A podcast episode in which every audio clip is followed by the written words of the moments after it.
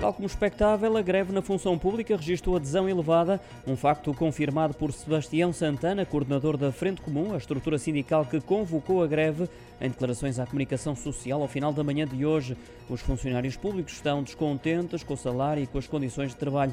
A paralisação arrancou à meia-noite para os trabalhadores das áreas da saúde e da recolha de resíduos sólidos urbanos e vai prolongar-se durante o dia. Às nove da manhã já muitos dos hospitais asseguravam apenas os serviços mínimos e algumas escolas estavam de portas fechadas, sublinhou ainda o mesmo dirigente sindical que exige respostas imediatas da parte do governo. Já a secretária-geral da CGTP, Isabel Camarinha, falou de um grande dia de luta dos trabalhadores pelo aumento geral dos salários e pensões. Para amanhã a mais, visto que está agendada uma manifestação nacional em Lisboa, promovida pela CGTP.